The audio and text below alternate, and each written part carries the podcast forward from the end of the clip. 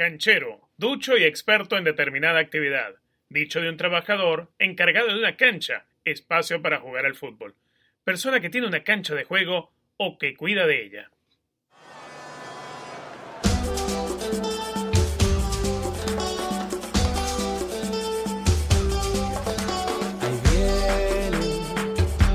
Muchachos de mi barrio vienen, vienen cantando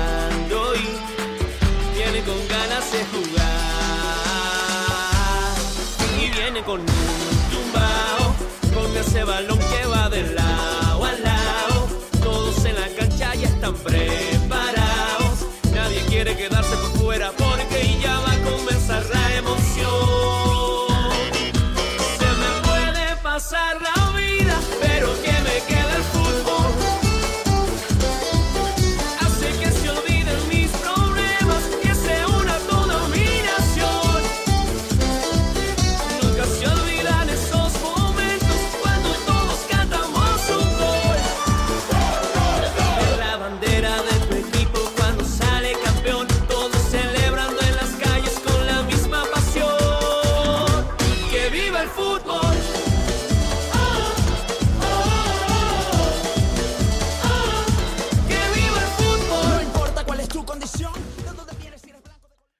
qué gusto que nos acompañen en Canchero. A esta hora les saluda Richard Méndez. Anteriormente tenemos, como ya es costumbre, el tema de la agrupación Destino Vida. Ese tema que tanto nos gusta y nos apasiona. Que viva el fútbol. Creo que es una de las formas de expresarnos en el día a día cuando somos amantes de esta disciplina que tantas satisfacciones nos da. Hoy en el programa tenemos varios invitados y por supuesto uno de ellos, alguien muy especial, el caso de Percio Olivares. Nos va a estar contando hacia dónde va el fútbol peruano realmente. ¿Es la clasificación en la Copa del Mundo el reflejo del fútbol peruano? Eso nos lo va a estar contando Percio Olivares. ¿Cómo lo vive un ex internacional peruano que luchó y que casi siempre su selección estuvo en el casi para clasificarse a una Copa del Mundo? ¿Cómo vive hoy un ex internacional como Percio Olivares cuando ve a la selección peruana clasificarse para una Copa del Mundo después de tanto tiempo. Todo eso lo vamos a tener dentro de algún rato.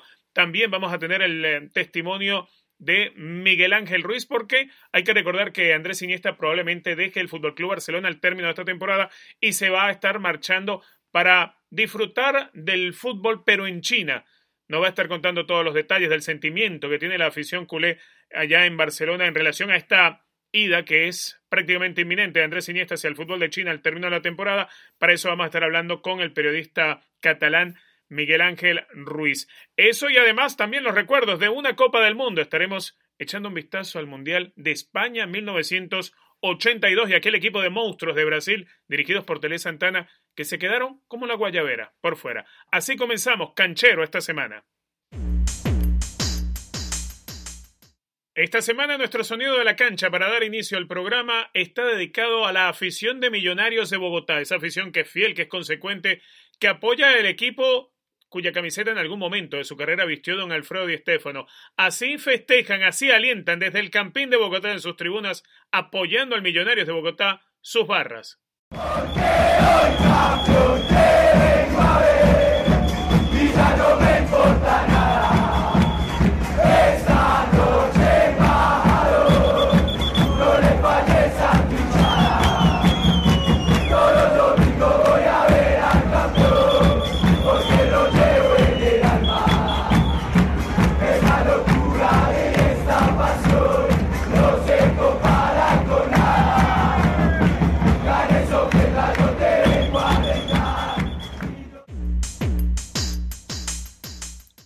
La última vez que Perú estuvo presente en una Copa del Mundo fue en 1982 en España. En aquella oportunidad, Perú quedaba en el mismo grupo que las selecciones de Italia, Polonia y Camerún. Quedaron eliminados en aquel grupo, un grupo que parecía no tan difícil porque era llamado el grupo de los empates. A final de cuentas, tanto Italia como Polonia llegaron a jugar las semifinales y los italianos jugaron la final y la ganaron ante Alemania Federal.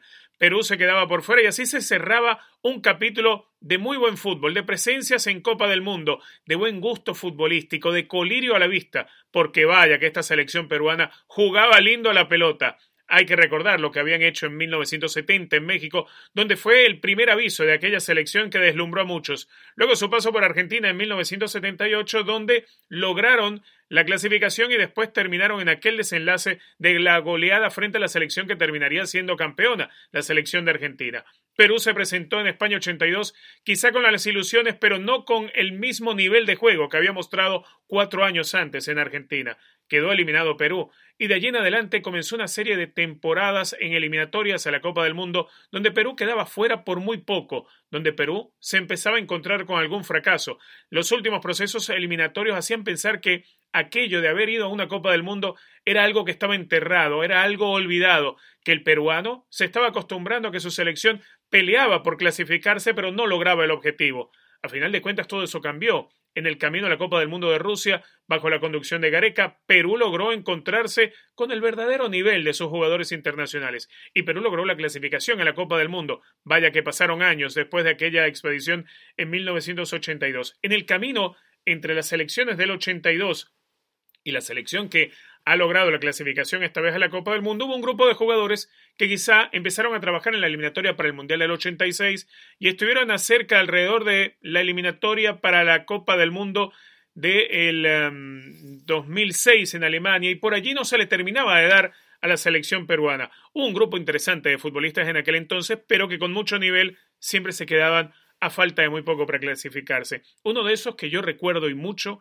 era un gran lateral gran trabajo que hizo, era rapidísimo, jugó en el fútbol de España, jugó en Alemania, jugó en México, jugó en la Major League Soccer, me refiero a Percio Olivares, es nuestro invitado de hoy para hablar acerca de la realidad del fútbol peruano, lo que sucede en el fútbol peruano y lo que es hoy en día tener una selección que ha regresado a una Copa del Mundo. ¿Cómo lo vive el peruano de a pie? ¿Cómo lo vive el exjugador, aquel que trató de ganarse el derecho a estar en una Copa del Mundo y que sin embargo no lo pudo hacer. Así le damos la bienvenida a los micrófonos de canchero a Percy Olivares. Percy, qué gusto que nos acompañes.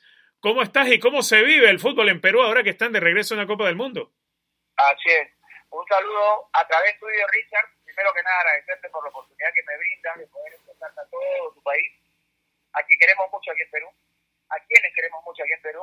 Y eh, cómo estoy, contento, viviendo la fiebre del fútbol eh, de cara al mundial, feliz, gracias a Dios, con las cosas que, que voy logrando y voy avanzando. Así que, este, ¿qué te puedo decir? Simplemente disfrutar de las cosas que, Dios me brinda. ¿No queda por allí aquel sentimiento, Percy, de decir, caramba, nosotros tuvimos una generación tan brillante como la actual y no pudimos? Eh, ¿No queda algo así como que algo de lo que pudo ser y no fue en el sentimiento de, no solamente de Percy, de los que fueron tus compañeros en la selección peruana? Claro que sí, cómo no, claro que sí. De, hecho, ese pensamiento me asalta muchos momentos de, de todo este feliz momento, ¿no? Porque es inevitable, ayer justamente, ayer justamente, hoy mejor dicho en la madrugada, me habré quedado, me habré dormido una hora, me imagino, porque ayer de manera muy casual me puse a ver algunos porque estaba revisando algunos videos que necesitaba para hoy. Y, bueno, en este revisar no podía evitar ver un montón de videos que, que me retrotraían a esa época y es inevitable asociarlo con lo que pasa hoy, ¿no? Esa, esa sensación de alegría y de tristeza de saber que uno pudo haber sido también el protagonista de, esa clasificación y no lo pudo, no pudimos hacerlo por por lo que ustedes ya saben y por nosotros también. Pero bueno, esta es la vida y el fútbol es así también, así que la vida continúa y hay que disfrutar otras cosas. ¿Cómo mm, se ve hoy en día a la selección peruana después de atravesar, si se quiere, los dos procesos anteriores al actual, las dos eliminatorias anteriores? Perú quedaba, si no de última, de penúltima, pero parecía que esa no era la realidad del fútbol peruano, porque uno veía lo que hacían los Paolo Guerrero, lo que hacían los Pizarro, lo que hacían los Farfán, pero estaba aquella disputa entre Federación y la Comisión Deportiva, si mal no recuerdo, o el Instituto de Deporte Peruano. ¿Cómo, cómo se termina de, de, de verse la situación en la cual el fútbol peruano se impone por encima de las instituciones? ¿Cómo se termina de ver? Yo creo que no se termina, yo creo que ahora comienza a ver. O sea, ahora se comienza, para quienes quieren ver en realidad, se comienza a ver el inicio de algo mejor que lo que se hizo. Bien dices tú cuando dices de que hubieron disputas, no solamente con, con el Instituto Peruano de Deportes, sino cosas muy por encima del fútbol, mérito del fútbol, como esencia, se dieron en aquellos tiempos, pero tampoco esos fueron los argumentos que, que se- originales por los cuales eh, nosotros no clasificamos. ¿no? En algún momento no clasificamos también por culpa nuestra, porque la capacidad nuestra no era la suficiente como para poder clasificar. Entonces, se dieron por varias circunstancias, pero también existen o existieron aquellas cosas que tú has mencionado y las siguen existiendo, Richard. Todavía sigue existiendo todo eso, porque ahora mismo, eh, acá yo por lo menos lo digo cada vez que tengo oportunidad, eh, el mundial y este grupo de chicos es una isla en relación a lo que significa y a lo que muestra el fútbol peruano como avance. Lamentablemente, el fútbol peruano, el fútbol local, eh, como fútbol estamos mejorando, pero como, como organización estamos muy por, muy por detrás y estamos retrocediendo. Entonces, lamentablemente hay gente que eh, alrededor de esta coyuntura que se está viviendo se alegra y trabaja para mejorar también hay gente que se alegra y se aprovecha de la situación para generar sus intereses personales. Y este buen momento de tener a Perú de regreso en una Copa del Mundo, ¿no será también una forma de, de, de que no sea tan visible lo que ya nos estás describiendo sobre lo que sucede a nivel institucional en el fútbol peruano? Sí, eso, eso te quise decir, ¿no? Lamentable, lamentablemente no. Lamentablemente para quienes quieren, eh, esto sirve como una venda, Para ponerle una venda en los ojos a todo el hincha, a todo el pueblo peruano, futbolero, este, para que no vea la situación real de nuestro fútbol. Pero bueno, eso habrá gente que haga eso, pero yo me incluyo dentro de la gente que mira eh, al monstruo de frente, así le digo yo, al monstruo de frente y trata de combatirlo. ¿Qué quiero decir con esto? Lo que quiero decir es que justamente intento no dejarse poner esa venda en los ojos y eh, abordar la situación real de nuestro fútbol peruano para que de esa manera podamos mejorar. De nada vale que nosotros hayamos clasificado un mundial cuando todos sabemos acá que esta es una isla, vuelvo a repetirlo, y que esta es la isla de ¿no? estos, estos chicos que, que han logrado clasificar de una manera titánica a un mundial, están dando el primer paso como para que nosotros continuemos trabajando o, a- o trabajemos si en algún momento no lo hicimos. Ojalá Dios quiera y se dé de esa forma, porque lamentablemente, o lamentable sería que después del mundial volvemos a mirar, miremos nuestra realidad y digamos no hemos hecho nada. Para los amigos que nos están escuchando, conversamos con Percio Olivares, ex lateral, ex internacional de la Selección Nacional de Perú, exjugador del Sporting Cristal. No sé cuántas veces te pusiste la camiseta Percy del Sporting Cristal, porque eres uno de los jugadores que uno recuerda en aquel paso de finales de los 80, mediados de los 90. Si no estaba jugando en Europa, estaba uniformado con el Sporting Cristal. pues sí, has dicho bien. pues. En realidad, Cristal es el equipo que me dio nacer. ¿no? Yo fue mi casa, eh, fue, fueron quienes me dieron la oportunidad futbolística de poder mostrarse al mundo. Porque a partir de allí, yo a los 21 años, eh, no campeono con Cristal dos veces, es decir, yo comienzo a jugar en, en el torneo profesional a los 17 años. Después de allí, campeono dos veces con Cristal, ya luego me venden, a los 20 para 21 años me venden al, a, a Colombia, primer país. Y luego de esto ya no regresé al país hasta los 35 años más o menos. Ya de ahí ya fui- mi carrera se hizo un poco, bastante más tampoco. Has tenido la oportunidad de, de haber jugado en el fútbol de Alemania con el Nuremberg, recuerdo parte de esa etapa.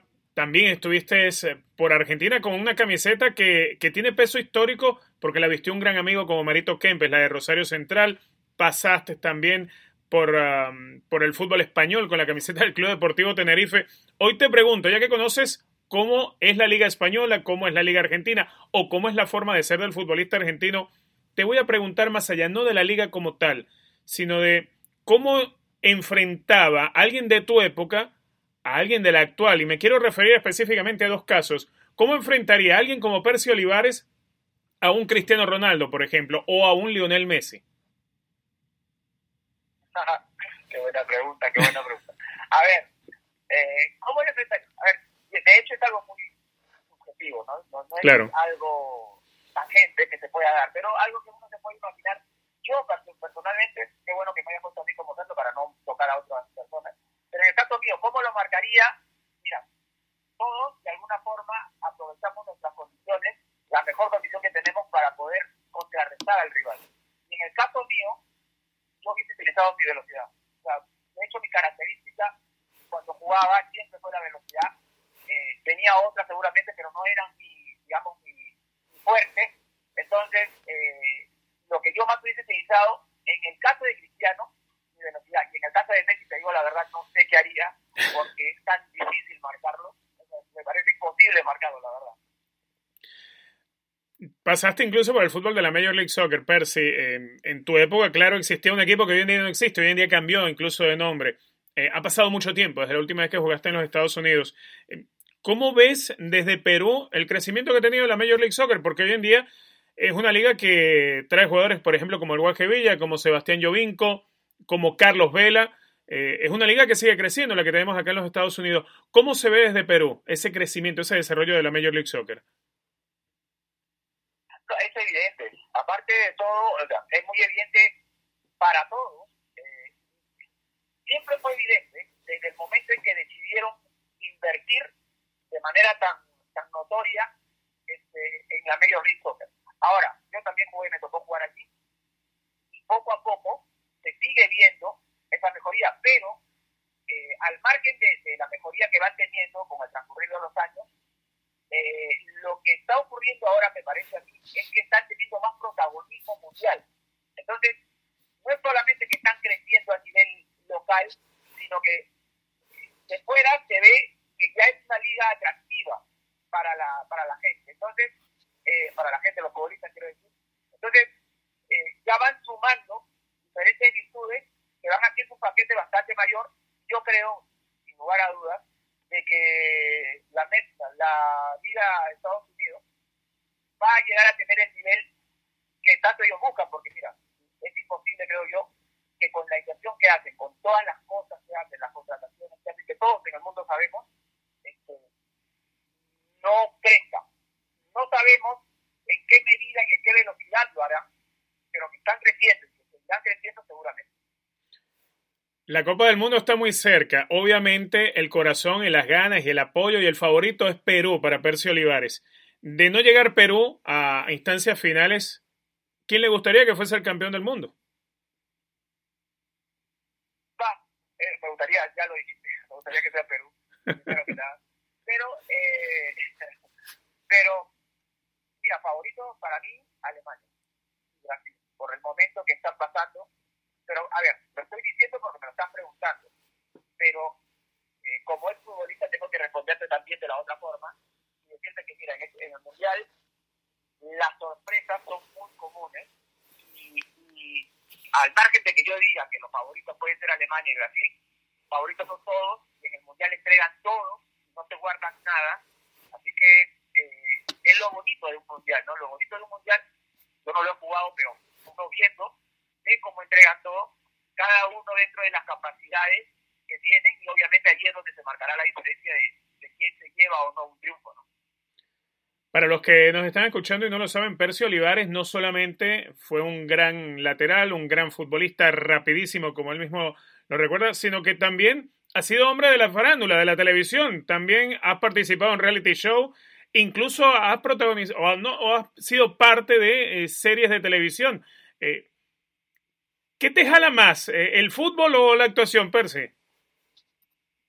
Ah, para nada, para nada. No hay nada comparable con el fútbol. Sí, en algún momento, después de haberme retirado, eh, a ver, se han retirado del fútbol coincidirán conmigo seguramente que cuando uno se retira, como te quedas, es como que te quedas en el limbo, en, un tiempo de, de, ver qué haces, ¿no? porque es el, un cambio radical el que se tiene de salir de la burbujita del fútbol para ver qué es lo que haces en la vida real, digamos. Entonces, mm eh, en ese tiempo me dio eso, me dio, me dio como muchos de, de, de, mis ex compañeros también. No exactamente en la farándula. Me invitaron a un reality de baile. Eh, lo hice porque siempre, a mí siempre me ha gustado bailar en mi casa, obviamente. Y en Perú todo el mundo Pero, baila. Siempre me ha gustado. Sí, claro. Sí. Eso, y en Venezuela también, ¿ah? así que los venezolanos son muy buenos para eso. Así, entonces, me, me invitaron, comenzó todo como una ayuda social, y luego de eso, pues ya, bueno, uno se viene enganchando. Y dentro de eso del baile, que ahí comenzó todo, me invitaron a actuar. Una serie de televisión, obviamente siempre aclarando de que yo de actor ni de bailarín tuve nunca nada, pero se dio circunstancialmente, la, las cosas se dieron circunstancialmente, y yo siempre he manejado, yo siempre digo, ¿no? todo eh, lo que sea y esté dentro de los parámetros que uno maneja como ser humano son permitidos. En el caso mío yo me permití eh, bailar en algún momento, actuar en algún otro momento con mucho respeto y respetando a quienes realmente eh, eran bailarines y a quienes realmente eran actores, son actores. Percy, de verdad que ha sido una, una charla muy, pero muy agradable. Además, eh, recordar buena etapa de, de, la selección peruana en aquellos tiempos de, de Percio Olivares, en aquella selección que siempre estuvo en el casi para poderse meter en la Copa del Mundo. Y bueno, ojalá hoy Perú pueda, pueda lograr concretar más allá de todos los sueños que se gestaron en otros momentos, como en el 70, en el 78, como en el 82. Bueno, que esta vez se logren concretar más allá de lo que se había logrado en un mundial.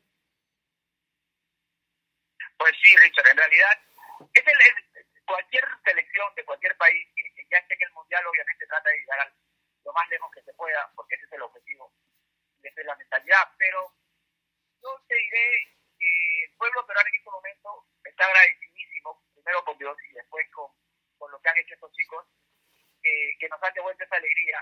Y a nosotros ahora lo único, que lo digo las veces que tengo la oportunidad también, lo único que nos queda es disfrutar. Disfrutar de la fiesta a la que se está yendo. Eso sí, disfrutar de la fiesta a la que se está yendo, pero disfrutar esta fiesta para que la fiesta, después de la fiesta, continúe. No sé si se me entendió. Uh. Sí, señor, que se empiece a trabajar por algo en serio. Que se empiece a trabajar por algo en serio para festejar. Muchísimas gracias, Percy. De verdad, un inmenso abrazo hasta allá, hasta Lima y espero podernos reencontrar pronto.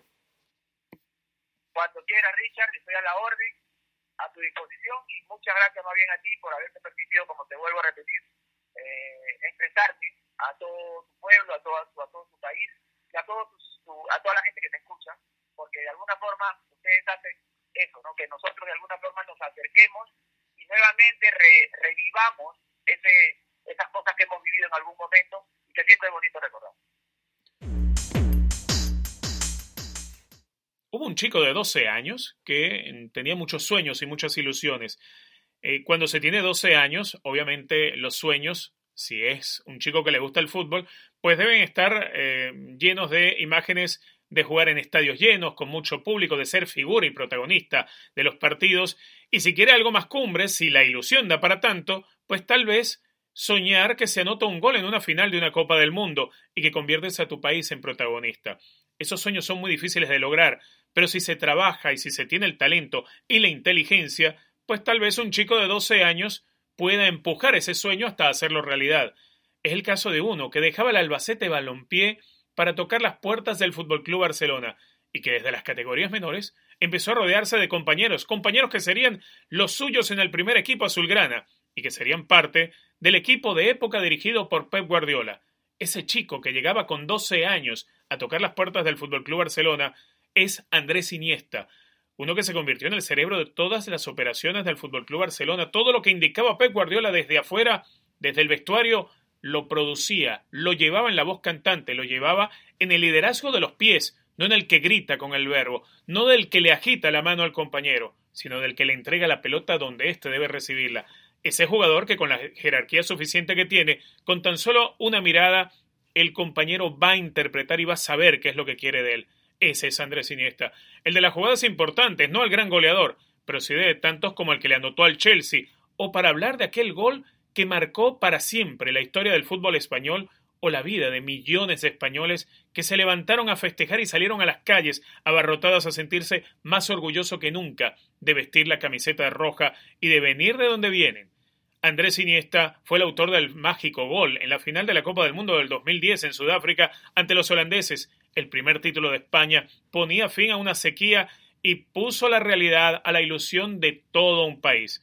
Hoy en día Andrés Iniesta sigue mostrando y exhibiendo su fútbol en la Liga Española con el Fútbol Club Barcelona, pero para nadie es un secreto. Muy probablemente al término de esta temporada Andrés Iniesta se vaya al fútbol de China y entonces Barcelona se quedará sin ese caudillo, sin ese cerebro, sin ese líder de los pies, sin ese jugador que ve el fútbol un segundo antes que el rival. Ese jugador que, teniendo al lado a un grande de la historia como Lionel Messi, lo hizo ser mucho más grande de lo que tal vez hubiese sido Messi de no haber tenido como compañero a alguien tan talentoso como Andrés Iniesta. Andrés Iniesta estaría dejando, repito, el eh, Fútbol Club Barcelona al término de esta temporada. Es por ello que queremos sumar opiniones. Y para ello he invitado a un periodista catalán bastante radical. Se confiesa fanático culé, pero que además eh, dice las cosas como las piensa. No tiene pelitos en la lengua, como dicen en mi pueblo. Ese es Miguel Ángel Ruiz, director y conductor del programa El Penalti. Bienvenido, Miguel Ángel, a Canchero. ¿Cómo estás? ¿Qué tal? Eh, muy buenas. Pues nada, encantado de saludar a toda la audiencia de Canchero y por supuesto a ti, Richard. Un abrazo os mando desde aquí, desde Barcelona. Bueno, eh, vamos a hablar acerca de don Andrés Iniesta, porque primero la, el referendo que se vivió en el último partido de liga con el público pidiéndole a Iniesta que no se vaya. Parece inminente la de Andrés Iniesta irse a China, ¿no? Sí, la verdad es que la decisión está prácticamente tomada. De hecho, el club lo sabe desde, desde antes de empezar la temporada. De ahí también la insistencia en traer a, a Coutinho.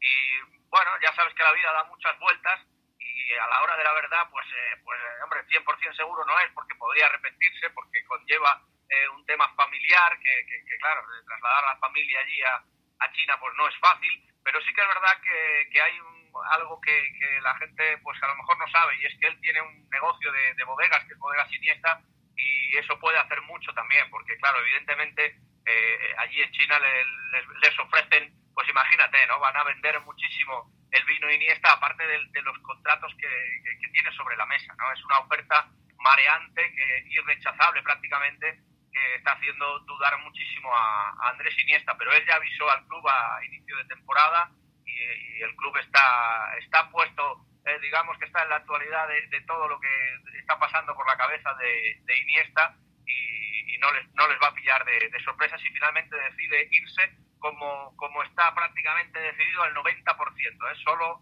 algún tema familiar de última hora le podría hacer cambiar, pero aquí en Barcelona ya damos por, por asumido y por hecho eh, que Iniesta se, se marcha a final de temporada. Mencionó Miguel Ángel precisamente a las bodegas Iniesta. Para los que no lo saben, Andrés Iniesta es de los futbolistas que le regresa al fútbol. Y cuando digo que le regresa al fútbol es porque él a través de sus bodegas patrocina el equipo de fútbol del pueblo, ¿es cierto?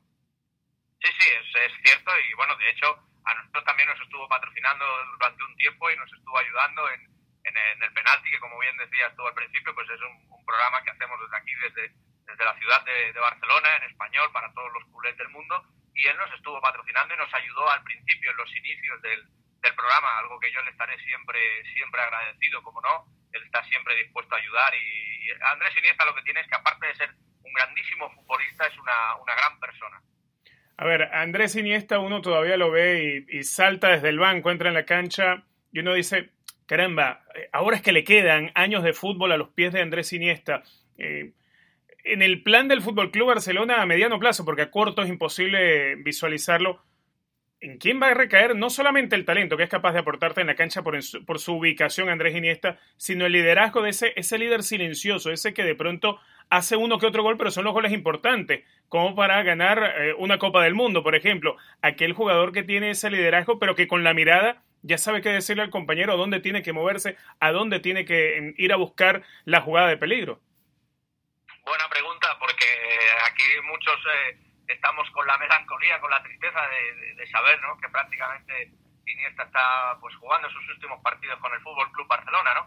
Pero realmente es difícil de, de, saber, ¿no? Vamos a ver cómo, cómo se adapta el equipo. Eh, también en temporada de verano pues se podrá hacer algún que otro fichaje. Eh, también hay jugadores dentro que quizá puedan adaptarse, ¿no? Como, como es la llegada de, de Coutinho, si, si llegara a explotar Denis Suárez, por ejemplo pero sí es cierto que se le va a echar mucho de menos, aunque también es cierto que aquí en el Fútbol Club Barcelona han pasado grandísimos futbolistas y todos pensábamos que, por ejemplo, con la marcha de Xavi, pues el Barça iba a, a dejar de, de, acabar con su ciclo, ¿no? Ese, ese, ciclo que dura tantos y tantos años, que, que muy pocos equipos en el mundo un ciclo ha durado tantísimos años como le está durando al, al Fútbol Club Barcelona, ¿no? Y sin embargo, pues se marchó Xavi y se han seguido ganando títulos y, hombre, yo estoy completamente seguro que, que cuando se marche Iniesta pues, eh, pues también vamos a seguir ganando títulos y este Barça va a seguir. Y lo que llevamos peor aquí todavía en Barcelona es pensar que en unos años se tendrá que, ir Messi. Eso sí que, que realmente no tendrá, no tendrá recambio, ¿no? Pero bueno, muy apenado por la marcha de, de, de Iniesta y no adelantemos acontecimientos que todavía quizá nos queden tres o cuatro años por disfrutar. disfrutar de, de Lionel Messi, ¿no? Sí, definitivamente, porque todos los jugadores, todos los fichajes tienen una fecha de vencimiento. Como fecha de vencimiento se le dio a Neymar, ¿no? Recordamos que eh, nosotros estábamos aquí en los Estados Unidos cubriendo eh, la International Champions Cup en, en, pleno verano, la pretemporada del Fútbol Club Barcelona, y, y, Neymar se mandaba un partido espectacular frente a la Juventus de Turín y después se confirmaba que se iba a ir al Paris Saint Germain. Eh, hoy en día cuando crecen aquellos rumores que si Neymar lo quieren en el Real Madrid, que si Neymar quiere volver al Fútbol Club Barcelona, ¿cómo mira eso el, el fanático culé? ¿Cómo, ¿Cómo recibe esa noticia de, ah, ahora Neymar quiere regresar, ahora que el Barcelona está bien nuevamente, Neymar quiere volver? ¿Cómo, cómo se vive eso en el día a día en Cataluña? Bueno, yo creo que nadie lo toma en serio. ¿eh? Aquí lo tomamos un poco como, como humo. Hay, hay, que rellenar muchos, muchas páginas y muchas horas de los medios de comunicación y se toma un poco como humo porque aquí no se da ninguna posibilidad de que Neymar eh, regrese. Eh, tal y como salió, aparte está con demandas eh, con el club. Aquí eh, su salida fue dolorosa y nadie quiere volver a hablar de, Neymar. Sí que es verdad que no gusta tampoco que se vaya al Real Madrid, como es normal, pero tal y como salió nadie cree que vaya a volver, aparte todos quedamos aquí muy cansados de su, de su de de su padre, quedamos también muy cansados de los toys, que como sabéis van incluidos en el contrato y cualquier club que los ficha pues lleva a esa serie de, de personas que como digo yo pues son los más afortunados del mundo porque sin dar un palo al agua y sin dar un golpe jamás pues están viviendo como auténticos marajás y, y quién fuera amigo de Neymar, ¿no? Para poder formar parte de, de esos toys, ¿no? pero eso el que el equipo que lo firma evidentemente lo lleva en, en contrato y eso es una carga que aparte pues eh, pues ya lo ves eh, Neymar es un jugador que, que si continúa así acabará como, como Ronaldinho no es decir está pensando más en la fiesta fuera del campo que, que realmente dentro del campo y como hemos visto pues eh, hablábamos de que se iban jugadores y el club seguía y fíjate que la marcha de Neymar al final aquí lo que pensamos es que incluso ha sido positiva para el Fútbol Club Barcelona. Fue un mazazo en, un inicio, perdimos la Supercopa de España con el eterno rival porque nos pilló en malísimo momento después de lo de, lo de Neymar, pero, pero fíjate cómo, cómo el Barça se ha rehecho y cómo incluso está jugando mejor sin, sin Neymar, ¿no? Algo sorprendente y algo que nadie esperábamos. Y además que mm, a raíz de, de, aquella pérdida de la Supercopa, pues se le ha dado al Barcelona una temporada soñada, ¿no? Nada mejor que tener la diferencia de puntos que tiene, no con respecto al Atlético, no hablemos del equipo colchonero, hablemos del acérrimo rival, del Real Madrid. Eh, te pregunto, ¿habrá pasillo en el partido contra el Real Madrid? Bueno, va a ser, va a ser difícil porque, hombre, de momento el, el Barça no ha perdido, y es verdad que el Atlético de Madrid también tiene un partido con el, con el Real Madrid, que si gana el Madrid, pues, pues eh, curiosamente el propio Madrid, eh, ganándole al Atlético de Madrid, podría estar eh, abocado a hacernos el pasillo aquí en el Camp Nou, pero no sé si, si, si conocéis que hay una jornada aplazada por la final de uh -huh. Copa del Rey, y esa sí. jornada aplazada puede hacer que, que, evite el pasillo, porque, porque claro, si se jugara esa jornada y, y los resultados se dieran, seguramente, casi con toda seguridad, habría pasillo en, en, en, la jornada 36, en el clásico. Pero con esa jornada aplazada tenemos, tenemos bastantes dudas de que se llegue a, a la jornada 36 con posibilidades de que, de que se haga el, el, pasillo. ¿no? Esa jornada aplazada, en este caso, eh, juega a favor de, del Real Madrid. En la Liga de Campeones de Europa, eh, en el sorteo, Barcelona le tocó de los, de los más feos, uno de los feos con los que provoca jugar, ¿no? Como la Roma. Sí, bueno, la Roma es un equipo, pues eh, como dices tú, es un equipo incómodo, es un equipo que ha demostrado tanto en la fase de grupos como, como con el Santardones que es un buen equipo y que está ahí por, eh, por merecimiento propio, pero también es verdad que el Barça es un equipo muy superior a, la Roma y que debería pasar sin ningún problema, sobre todo si allí en campo italiano pues, pues plantea un partido serio, ¿no? porque ya sabemos que en Champions un día malo te deja fuera de todas maneras, eh, de todos los que había en el bombo, era el mejor que le podía tocar al Fútbol Club Barcelona, al menos a priori, ¿no? Luego los partidos hay que jugarlos y nunca se sabe.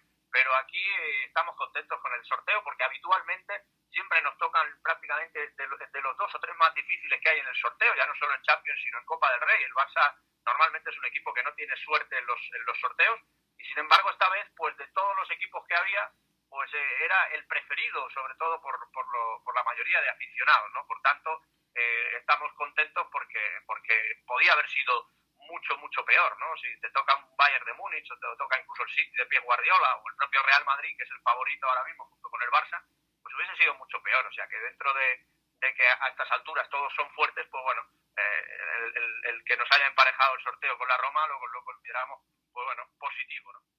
En caso de que Barcelona llegue eventualmente a la final de la Liga de Campeones de Europa, ¿contra quién le gustaría verse?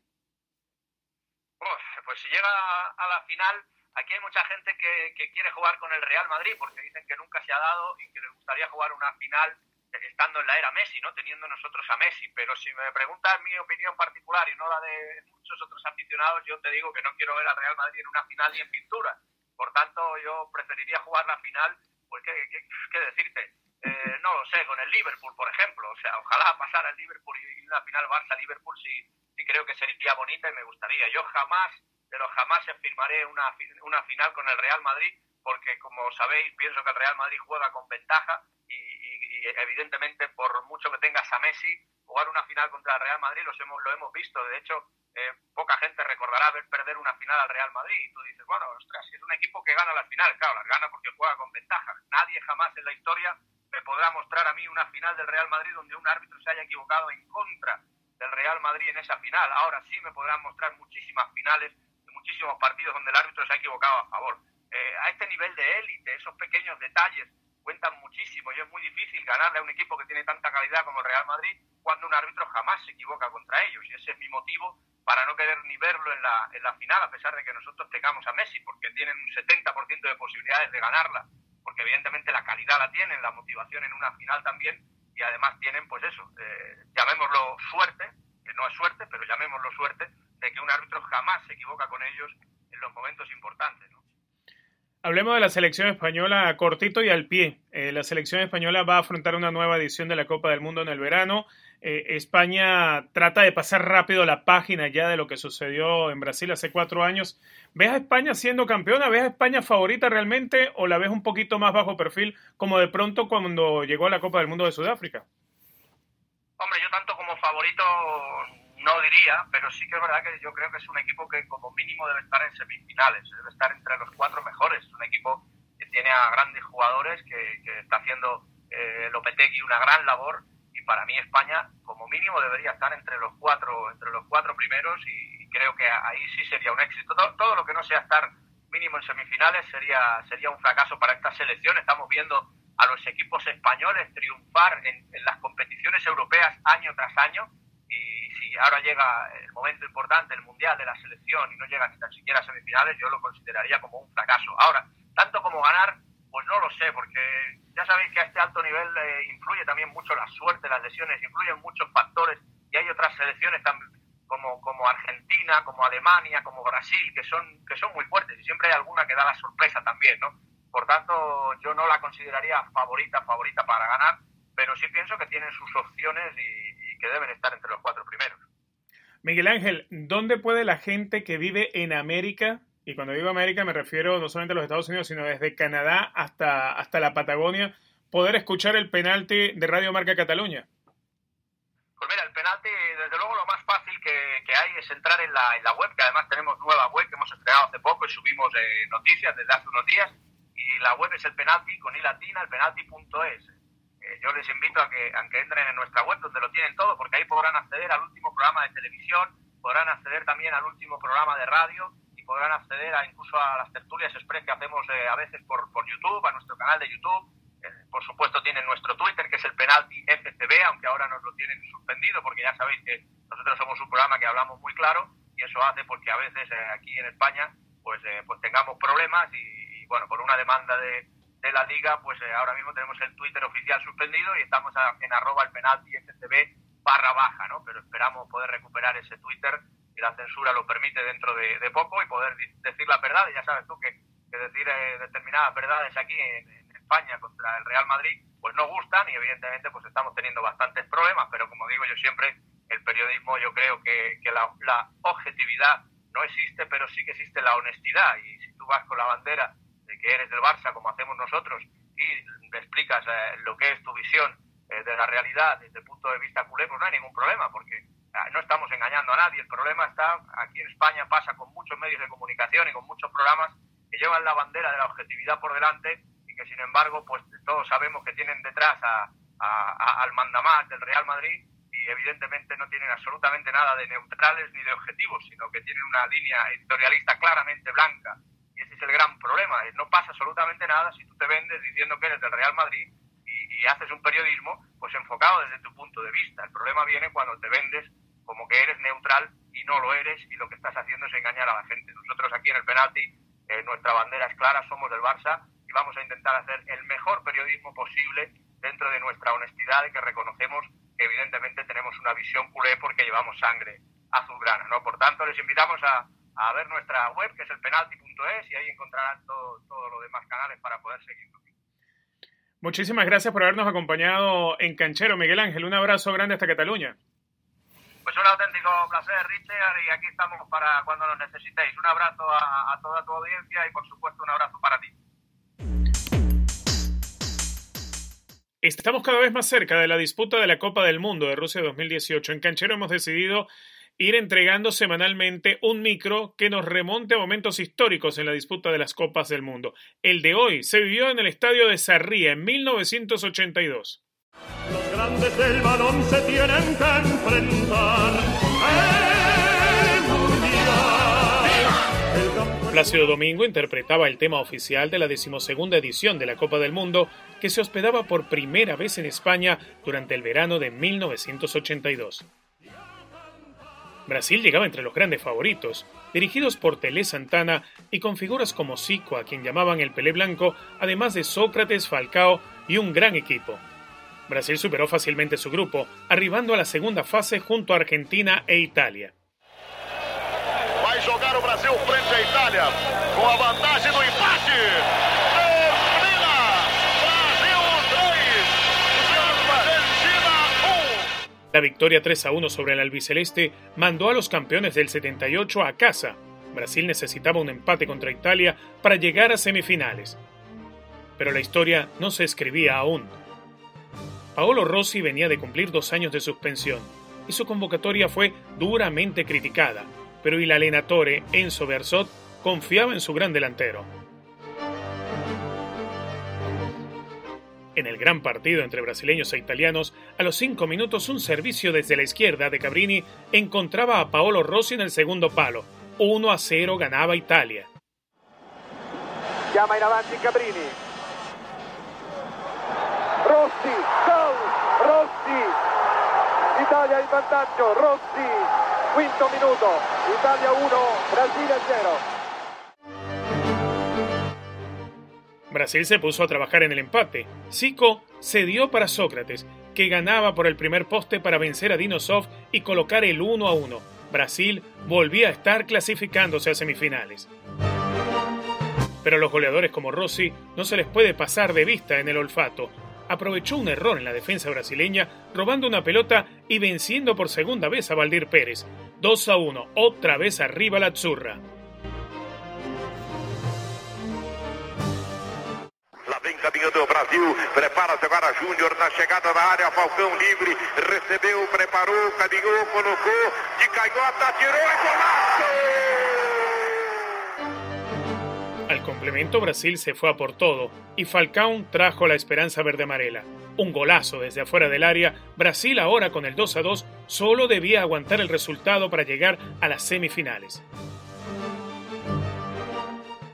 Tras un tiro de esquina, Rossi alcanza a desviar un remate y con el hat-trick logra el 3 a 2. Brasil se estaba quedando fuera del Mundial. Eventualmente Italia ganó la final de la Copa del Mundo en Madrid ante Alemania Federal, logrando su tercera estrella.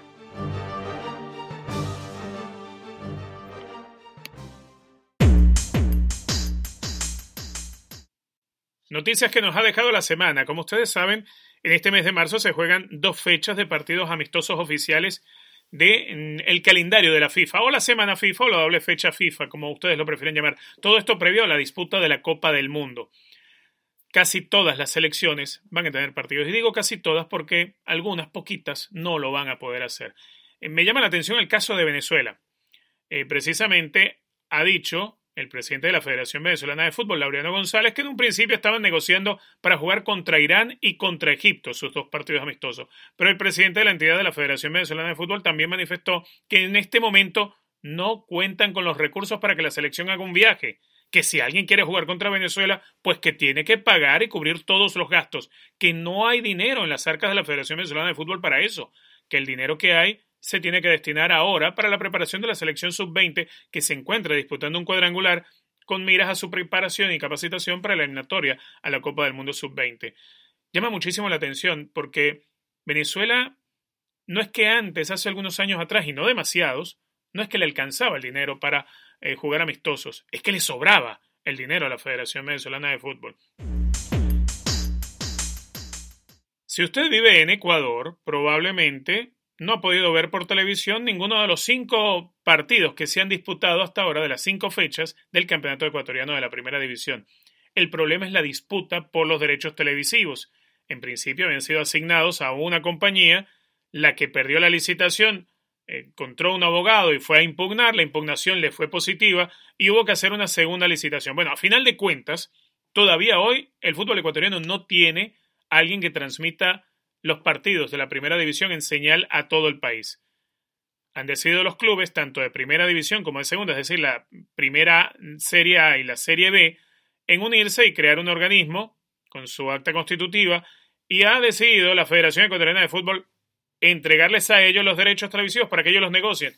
¿Por qué es la urgencia? Bueno, la urgencia es en que si no hay transmisiones televisivas, es poco atractivo para el patrocinio, para el sponsor, poner el logo de una compañía en una camiseta de un equipo, es poco atractivo colocar una valla en el estadio, es poco atractivo hacer el backing para las ruedas de prensa, porque si no hay televisión no hay difusión suficiente. Ese es el problema. Y si no hay difusión suficiente, no hay necesidad de estar invirtiendo dinero en publicidad. Y si no invierten en publicidad, pues a los equipos les queda menos dinero con qué trabajar. Los equipos les queda menos dinero para preparar jugadores, para fichar, para concentrarse para traslados. Esperemos que con esta decisión que ha tomado la Federación Ecuatoriana de Fútbol de entregarle a los clubes la potestad de negociar los derechos televisivos, pues usted en Ecuador, si nos escucha, pueda ver la sexta jornada, que sea pronto, la sexta jornada del Campeonato Ecuatoriano.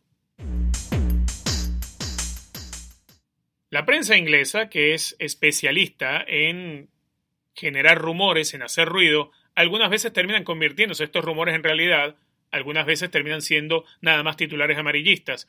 Es el caso de una noticia que no sabemos qué va a ser, si amarillista o si va a ser un rumor que se convierta en realidad. Todo indica que Jürgen Klopp estaría proponiéndole al club, al Liverpool, que en el mercado de verano vayan a por todas a fichar a Keylor Navas. Esto, repetimos, es todavía un rumor, pero podría darse si nos ponemos a analizar la situación del guardameta costarricense, porque desde que llegó al Real Madrid, primero tuvo que luchar con la titularidad e imponerse por delante de la figura de Iker Casillas. Bien sabemos que el Real Madrid, desde que llegó el Tico, ha estado insistiendo en poder fichar a David Egea, y en el puesto de Keylor Navas hay que entenderlo cómo se debe sentir el guardameta costarricense, que si eres titular de un equipo y a la vez tu equipo a Vox Populi está buscando fichar a David Egea, que está en el Manchester United, obviamente empezarás a imaginarte que no te queda mucho tiempo dentro del club. No hay que tener cuatro dedos de frente para entenderlo. Si el Liverpool realmente estaría pensando en ir a por Keylor Navas en el verano, esta podría ser una gran solución para Keylor, porque el hecho de quedarse en un equipo donde no te quieren, pues mejor me voy. Es cierto que también en el Liverpool hoy en día hay dos arqueros que quizá no llenan la expectativa de lo que pretende Jürgen Klopp. Me refiero a Loris Karius y a Simón Miñolet. Así que de Keylor llegar a Liverpool, seguramente con los Reds sería titular y nadie estaría mirando para otro lado a ver si consiguen fichar un arquero que le termine sacando el puesto. Lo que se ocurre en el Madrid, siendo titular y atajando como ataja Keylor, todavía le siguen buscando a alguien que se ocupe de la arquería y siguen insistiendo en el cuento de David Egea. Así llegamos al final de Canchero por esta semana. Si nos acompañó hasta este momento, no deje de enviarnos un mensajito. Puede hacerlo a través del Twitter, a través del Instagram. Para eso están las redes sociales, también el Facebook. Nosotros nos despedimos. Los vamos a dejar con el tema de siempre. ¡Que viva el fútbol! De Destino Vida. Chao.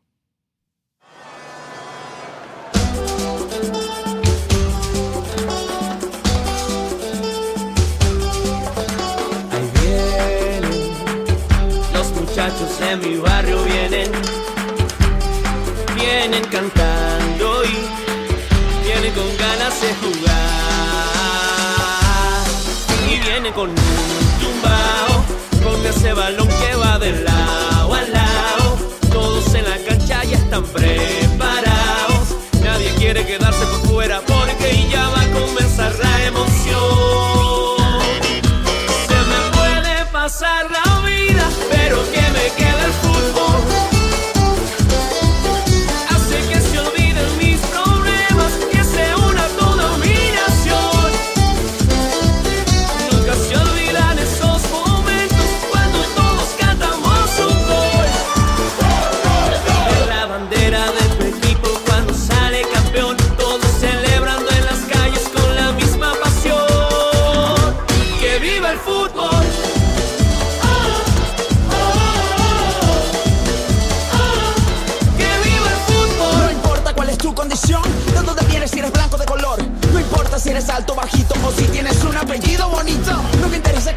jugar, que estando en la cancha todos te quieran mirar. Si en la final consigues anotar un gol, tú te conviertes en la sensación. Y viene con un tumbao, con ese balón que va de lado a lado.